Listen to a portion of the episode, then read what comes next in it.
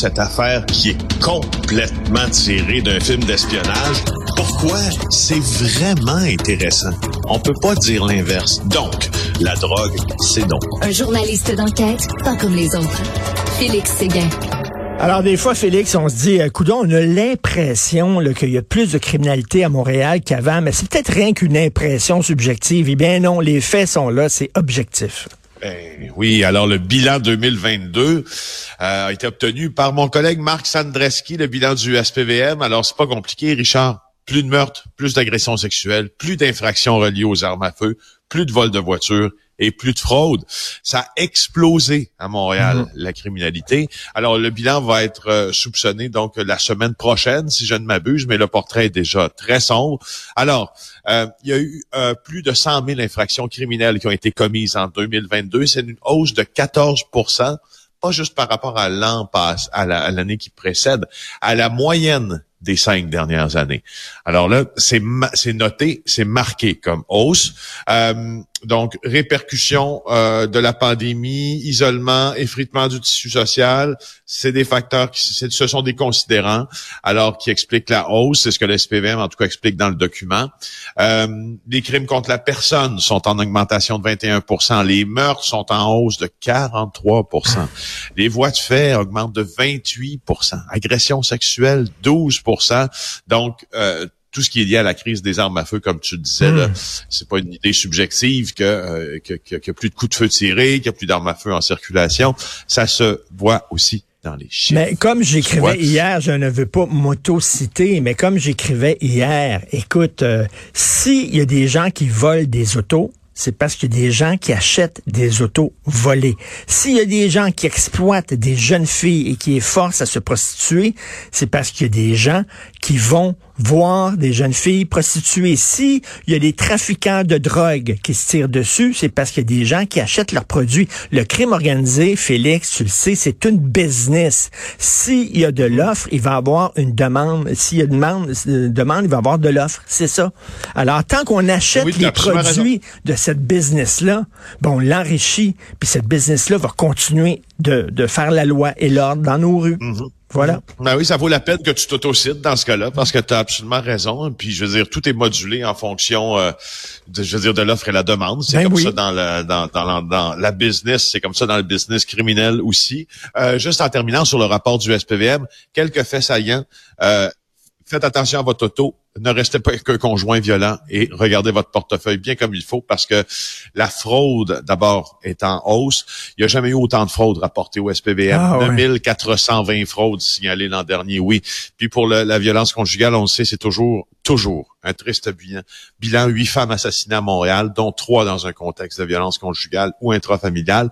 Et là, les autos, ben, on en parle dans le Journal de Montréal depuis euh, quelques mois. Déjà, le nombre de vols de véhicules, euh, ça connaît une hausse importante hmm depuis deux ans, presque 10 000 voitures rapportées volées l'an dernier à Montréal. C'est 92% d'augmentation. C'est énorme.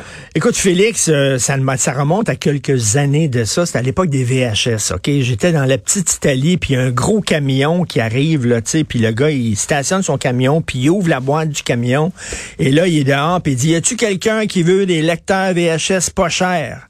Et là, il y avait plein de boîtes de lecteurs VHS. Écoute, les gens se sont rués vers le camion. Et là, ils vendaient ça, je sais pas, 30 pièces quelque chose comme ça. Puis il y avait plein de monde. Et là, moi, j'étais là, ben, c'est du stock volé. C'est évident que c'est du stock volé, mais les gens posaient pas de questions. Les autres s'en foutaient. Les autres, ils l'achetaient. Puis il n'y a aucun problème. Ben après ça, si les autres se font voler, ils disent c'était cœurant.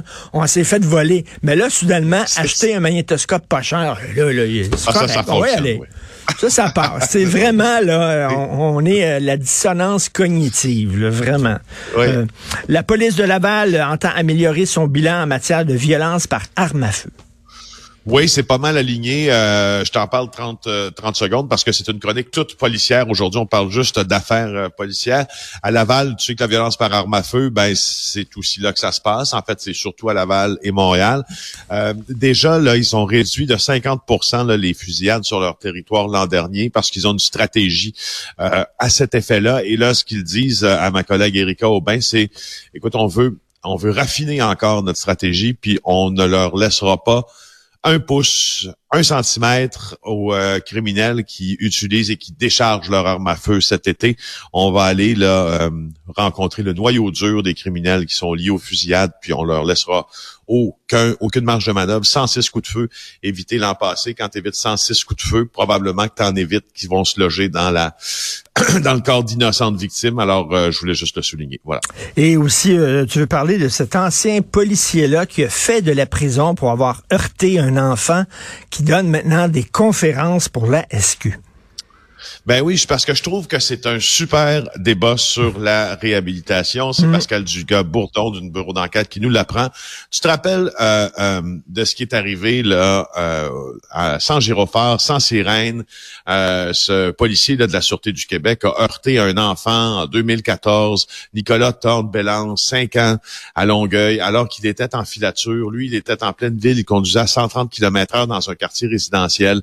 Il a finalement été accusé de ça. Et il a fait de la prison pour ça. Et là, finalement, la Sûreté du Québec a initié un contact avec son ancien policier en disant, peut-être, maintenant que ta sentence est terminée, tout ça, que tu seras un bon candidat pour sensibiliser les jeunes, les jeunes, jeunes agents plutôt, aux risques ben, liés à la conduite dangereuse. Excellente Honnêtement, idée. Moi, je trouve que c'est une ben excellente idée. Toi? Je pense que oui.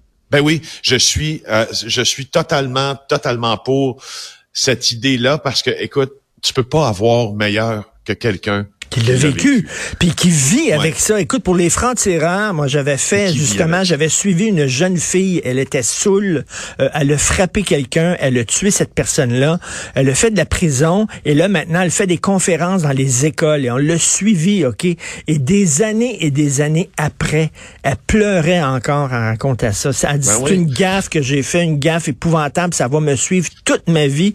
Et là j'essaie, tu sais, j'essaie de, tu sais, de peut-être pas réparer ce que j'ai fait, mais en tout cas, essayer de faire un peu de bien avec après le mal que j'ai fait, puis à parler aux jeunes de faire attention, de ne pas conduire sous, puis je trouve ça une très bonne idée. Oui, puis honnêtement, c'est on n'est pas ici dans, euh, tu sais, là, il y, a une fraternité entre les policiers, là, puis parfois une forme d'omerta, puis c'est des gens qui se tiennent énormément et tout ça. On n'est pas là dans ça. Je pense pas qu'on soit dans le, dans le traitement de faveur qu'on offre à un policier là qui était l'un des nôtres avant, puis qui, ne, l'est plus maintenant, puis qui a fait de la prison. Je pense qu'on veut, on veut vraiment former le plus possible de jeunes agents. Et c'est, c'est ça un peu aussi euh, la réparation, puis le droit à, à ben une forme de réparation. Ben, bravo, c'est une bonne initiative. Ben oui, tu sais, euh, c'est pas c'est pas un professeur qui dit ça, c'est quelqu'un qui l'a vécu. C'est un policier comme toi, donc euh, je trouve que ça doit te toucher. Le message passe pas mal plus fort dans ce temps-là. Passe un excellent week-end, Félix Séguin. On se reparle lundi matin. Merci. bon week-end. Bye.